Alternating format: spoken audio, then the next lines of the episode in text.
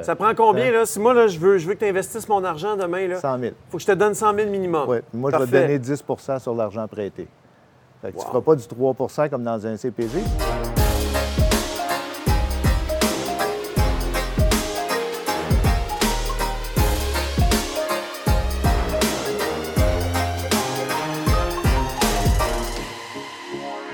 Alors, bonjour tout le monde. Aujourd'hui, j'ai la chance d'être avec Gilles Laferrière à Sainte-Lucie dans le cadre de la Semaine des millionnaires du euh, Club d'investisseurs immobiliers du Québec. Salut Gilles. Salut, François. Alors, Gilles, euh, c'est euh, un investisseur immobilier qui a déjà passé à travers un premier cycle d'investissement, un premier portfolio, qui est maintenant rendu plus loin que l'investissement immobilier. On aura la chance d'en parler. Mais c'est aussi un coach depuis plus de 10 ans euh, avec le, le club immobilier. Je pense que tu es reconnu pour ça, entre autres. Oui. en Euh, ça fait combien de temps exactement? Euh, écoute, j'ai commencé en 2008. tu sais que J'ai commencé comme coach en 2010, si ma mémoire est bonne. là. donc, un bon 10 ans, là, une dizaine d'années. Alors, la spécialité de Gilles euh, dans, dans l'investissement, dans le coaching, c'est la vérification diligente. C'est Entre ça? autres, oui. Entre autres? oui. Il y a quoi aussi? La gestion du meuble, OK? la régie du logement, c'est l'optimisation du meuble aussi. Donc, pour ceux là, qui veulent s'améliorer dans ces domaines-là, bien, le club d'investissement immobilier, vous allez trouver Gilles. Il va vous donner de très bons trucs parce que j'ai moi-même eu la chance de voir Gilles en action dans ces immeubles. Je peux vous dire, ça a été extraordinaire. Gilles, tu as commencé l'investissement immobilier quand même assez tard dans ta vie. Souvent des gens qui, euh, qui pensent qu'il faut commencer jeune, mais toi, tu as pris cette décision-là à quel âge? 50 ans. Je Ah, voulais pas révéler mon âge, là, mais Donc, non, mais tu 50 fais- ans. J'ai commencé à 50 ans, ce qui est quand même un tournant de carrière. Là. Qu'est-ce qui t'a amené là, justement?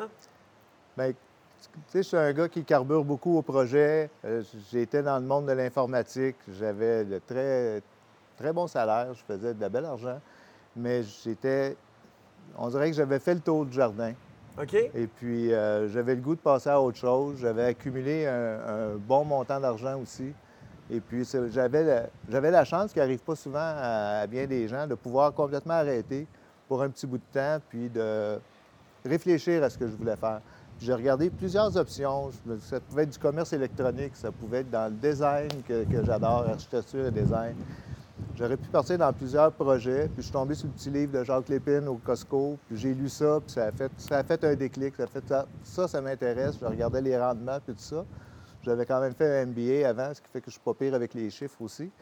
Alors, euh, c'est ça qui a été l'élément déclencheur euh, Hey. pour me lancer en immobilier. Donc, à 50 ans, tu pars en immobilier.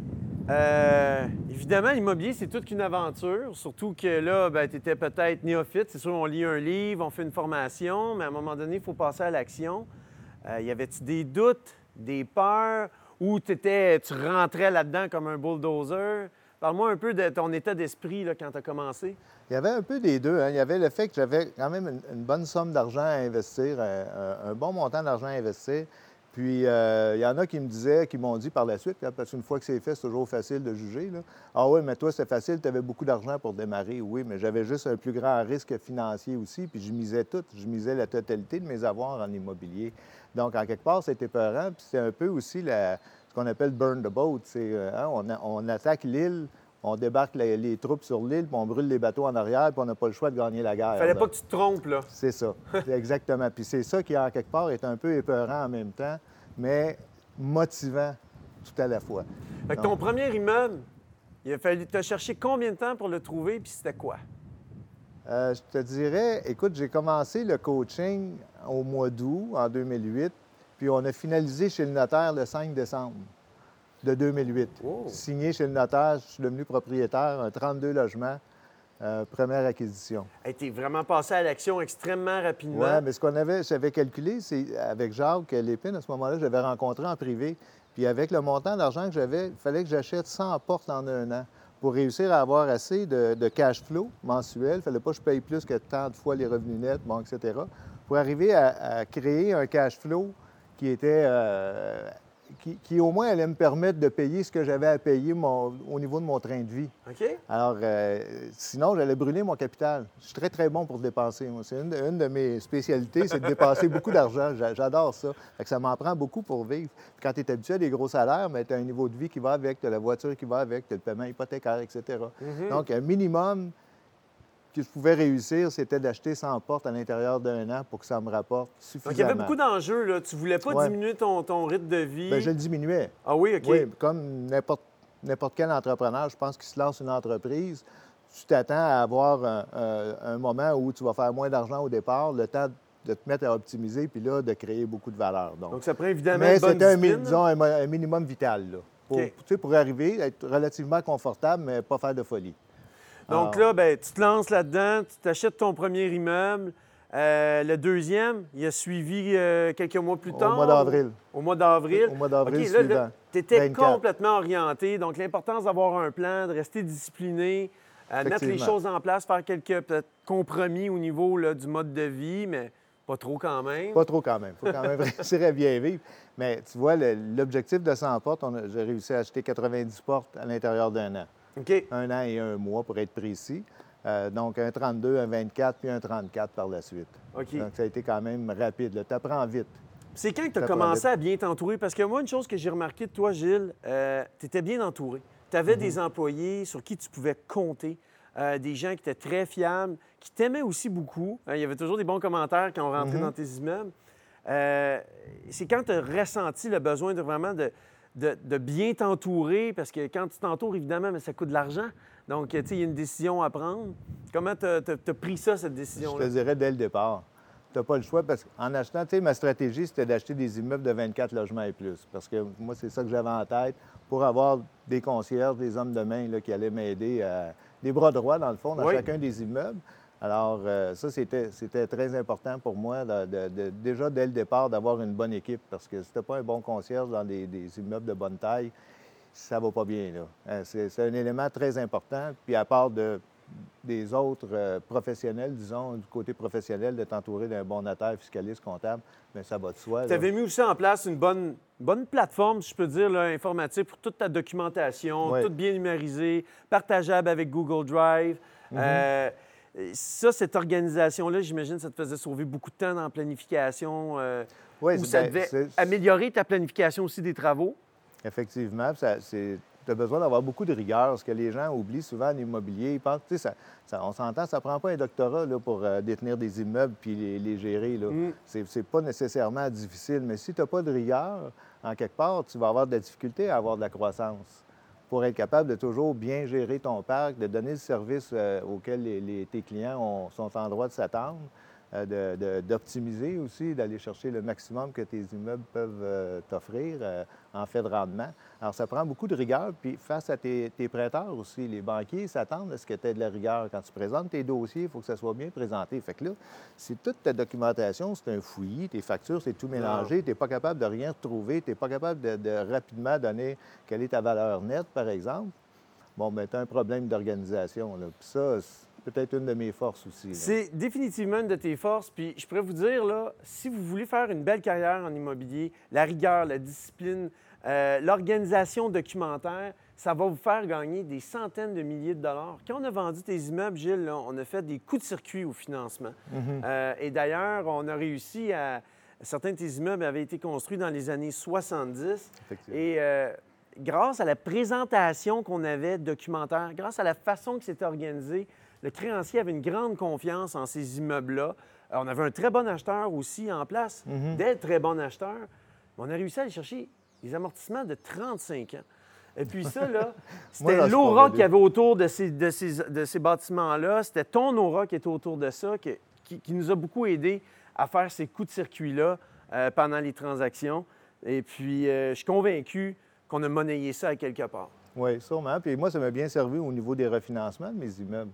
Alors, c'était la même chose dans le fond. J'ai transféré ça à, l'acheteur euh, et aux acheteurs. Mm-hmm. C'est parce que ça m'a toujours servi lors des refinancements. J'étais capable de donner exactement le montant que je voulais au niveau du refinancement à mon banquier qui travaillait très fort pour moi auprès de la SCHL pour aller chercher ce montant-là parce que je savais que mon immeuble il valait tant.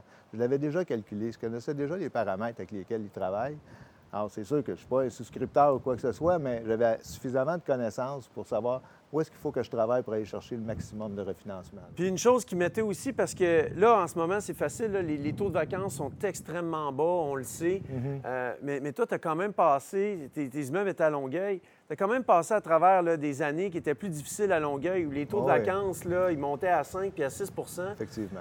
Quand j'avais pris tes immeubles en vente, euh, bon, j'en avais vendu quelques-uns à Longueuil, juste un peu avant, puis on avait toujours un problème avec la vacance. De ton côté, 0% de vacances. Mm-hmm. Ça, c'est une autre chose aussi qui était extraordinaire. Tu as pris des décisions pour toujours garder ton immeuble plein, sans non plus tout le temps se ramasser à régie. On s'entend, il y avait quand même une rigueur euh, euh, sur les enquêtes des crédits et tout. mais, mais ça aussi, ça a été, je trouve, une de tes grandes forces. Prendre les bonnes décisions pour remplir. Euh, j'imagine que, comme tout le monde, tu voulais que ce soit un immeuble non-fumeur, pas d'animaux, euh, pas, de, pas, de, gens qui n'ont pas d'emploi, mais qu'à un moment donné, tu peut-être. Moi, ça me. Écoute, aller, euh, fumeur dans les, dans les gros multilogements, c'est plus difficile parce qu'il y a déjà des locataires qui sont là, qui sont ancrés puis qui fument. Alors, changer tout ça pour non-fumeur dans un 32 logements, on s'entend que ça peut être relativement problématique. Ça va être beaucoup de travail. Je ne me suis pas battu avec ça. Il faut choisir ses batailles à un moment donné. Ça ne m'a jamais dérangé d'avoir des, animaux. Par contre, il faut gérer euh, avec. C'est une gestion supplémentaire et il faut bien choisir nos locataires, s'assurer qu'ils sont responsables avec leurs animaux. Fait que pour moi, ça me donnait un avantage compétitif parce que tu as 90% des propriétaires qui n'en veulent pas d'animaux dans leurs immeubles. Et je hmm. les comprends aussi, puis c'est très correct. Euh, mais dans mon cas, moi, ça m'a permis de justement aller chercher une clientèle supplémentaire qui n'avait plus nulle part à aller. C'est quasiment une façon d'optimiser quand tu es rendu à accueillir une clientèle que plus personne ne veut. Dis-moi, tu avais des techniques d'optimisation? peut-être. Est-ce que tu en aurais une ou deux à partager avec nous? Euh, tu sais, une ou deux favorites, je me rappelle, entre autres, l'ajout des lave-vaisselles. Euh, dans, dans, des grands appartements qui te permettaient d'aller chercher, je pense, un 60$ de plus par mois?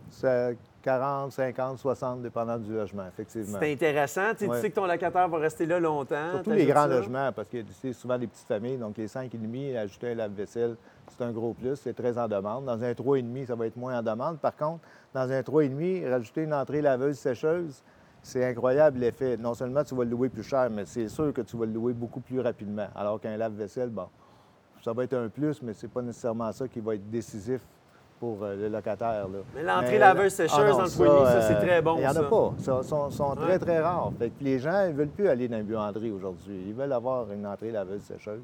C'est un gros plus.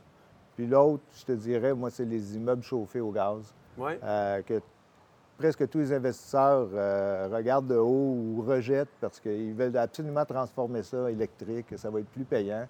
Alors que quand euh, tu, transformes électrique, tu as beaucoup de capital à investir pour faire ta mhm. transformation. Ça dérange les locataires. Tu as beaucoup de négociations à faire avec les locataires aussi pour rajuster les prix.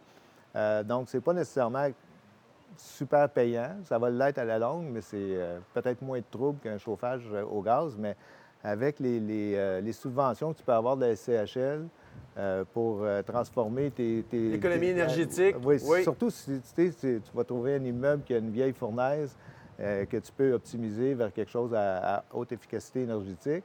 Ben, tu vas sauver jusqu'à 20 ou 25% de tes frais en gaz. La SCHL va recalculer la valeur économique de ton immeuble, va te donner l'argent supplémentaire en prêt parce que ton immeuble vaut plus. Tu vas te servir de cet argent-là pour payer ton fournisseur qui, lui, euh, à ce moment-là, tu pas déboursé une scène de capital, tu as baissé tes coûts de 20% puis tu vas augmenter tes locataires parce que là, tu viens de faire un gros investissement de 40 000 dans ton immeuble. Wow! Fait que tes coûts ont baissé, puis tes revenus ont monté, puis tu n'as pas déboursé une scène. Alors, je regarde entre les deux. C'est des trucs comme ça. C'est des beaux trucs comme ça qu'on mhm. peut avoir avec Gilles. Puis ça m'amène à, euh, ça m'amène à, notre notre dernier sujet, déjà. Ben oui, ça passe vite. Ça passe vite. Euh, on a vendu ton portfolio, Gilles. Euh, maintenant, ben, tu n'as plus de multilogement. Euh, puis tu as fait quelque chose, je pense, d'extraordinaire, c'est d'utiliser encore ton savoir, puis là, tu le mets au service des gens à travers le prêt privé. Effectivement. J'aimerais ça t'entendre là-dessus parce que souvent, il y a des propriétaires qui vont nous dire, ben, je voudrais bien vendre, je suis un peu tanné, mais je ne saurais pas quoi faire avec mon argent. Et puis, euh, Gilles, je pense qu'aujourd'hui, avec toute ta rigueur que tu as mis au travail, avec toute ta reconnaissance du terrain, euh, juste le, dernier point qu'on a fait sur l'optimisation, toutes les idées que tu peux avoir, parle-nous un peu de l'accompagnement que tu peux faire et du prêt privé. Dans le fond, c'est ça, moi, le capital que euh, j'ai réussi à amasser en vendant mes immeubles, je l'ai transformé pour devenir prêteur privé. J'ai, avec, je me suis associé avec Jacques Lépine. On a créé une société en commandite dans lequel les investisseurs peuvent euh, devenir actionnaires par tranche de 100 000 parce que c'est toujours des, gros prêts. Hein. On ne fait jamais des prêts de 10 000 ou 15 000 On prête à des investisseurs euh, qui ont des, beaux projets. Euh, ça prend combien? Hein? Là? Si moi, là, je, veux, je veux que tu investisses mon argent demain, là, 100 000 faut que je te donne 100 000 minimum. Oui. Moi, je vais te donner 10% sur l'argent prêté. Tu ne feras pas du 3% comme dans un CPG. Puis c'est tous des prêts qu'on fait qui sont garantis euh, par une première ou une deuxième hypothèque sur des immeubles, par euh, des, des collatérales sur, quelque chose de tangible. On s'entend. Il faut que les gens aient des capacités financières de rembourser leurs intérêts tous les mois. Dans le fond, ce que tu vas avoir, c'est un genre de rente. Tu vas recevoir des intérêts à tous les mhm. mois sur l'argent que tu as investi dans la société en commandite. On se charge d'analyser les dossiers, on connaît l'immobilier, on sert en même temps de service conseil pour les gens qui viennent emprunter souvent, on va refuser de faire des prêts, puis on va dire aux gens, va pas voir un autre prêteur, tu vas te péter la gueule avec ça. Il n'est pas bon, il est pas bon ton projet. OK. Puis si ton projet, on l'accepte, on va en quelque part embarquer un peu dans ton projet aussi. On va faire un suivi de voir l'avancement des travaux, comment est-ce que C'est là que l'accompagnement arrive, parce que si on, à un moment donné, on frappe un obstacle, là, on peut, euh, tu sais, tu vas, vas pas te sauver, euh, tu vas pas te sauver au contraire. non, non, au contraire. accompagner la personne dans la on veut que le projet réussisse. On ne veut pas reprendre les immeubles et d'avoir des gens qui sont en défaut de paiement. On a zéro intérêt pour ça. Donc, on veut que les projets réussissent. On, s'arrange dès le départ qu'on on a confiance en l'emprunteur et en son projet. Puis par la suite, ça, peut arriver que tu rencontres des difficultés, qu'il y ait quelque part où ça bloque, puis tout ça. Et avec la quantité qu'on a de contacts, euh, Jacques et moi, avec l'expérience qu'on a aussi, mais c'est sûr qu'en quelque part, on va peut-être pouvoir te donner des idées ou euh, amener de la créativité un peu à l'intérieur de ton projet pour t'en sortir, puis faire que ça réussisse. Ah c'est ça qui est important pour, autant pour l'emprunteur que pour nous, puis les gens qu'on représente à travers l'investissement qu'ils font dans la société en commandite. C'est vraiment un beau joint venture qu'on fait, qu'on investit là. Donc, euh, euh, pour les propriétaires, là, vraiment, qui, qui veulent faire comme Gilles, c'est-à-dire euh, peut-être sortir du marché, là, d'être propriétaire de multilogements, si vous vous demandez quoi faire avec votre argent ensuite, bien, vous saurez que faire affaire avec Gilles, c'est quelqu'un de très rigoureux, il a l'expérience, il va voir, il va amener l'argent dans un projet qui va fonctionner. Puis on va s'assurer en plus que le projet fonctionne. Je trouve ça extraordinaire. Enfin, une autre belle alternative euh, à l'immobilier. Alors, euh, écoute, Gilles, ça a été trop court comme entrevue. ça a été beaucoup trop court, mais euh, j'étais content de pouvoir te revoir avec moi. On a travaillé, je pense, très fort pour vendre tes quatre immeubles. On a fait une très belle équipe. oui, une très bonne équipe. Puis euh, moi, personnellement, euh, je pense qu'on va encore faire des affaires ensemble, surtout avec, euh, comment elle s'appelle la compagnie de prêt privé? Capital 550. Capital 550, retenez ça. C'est, mhm. je pense que vous allez être en de bonnes mains. Gilles, je te souhaite une belle fin de voyage à Sainte-Lucie. Ah oui, on va en profiter. Puis je te souhaite encore beaucoup de succès. Je pense qu'il t'en reste beaucoup devant toi.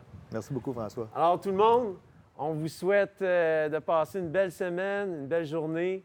Et puis, on se revoit sur le terrain au Québec pour d'autres beaux investissements. À bientôt. Salut.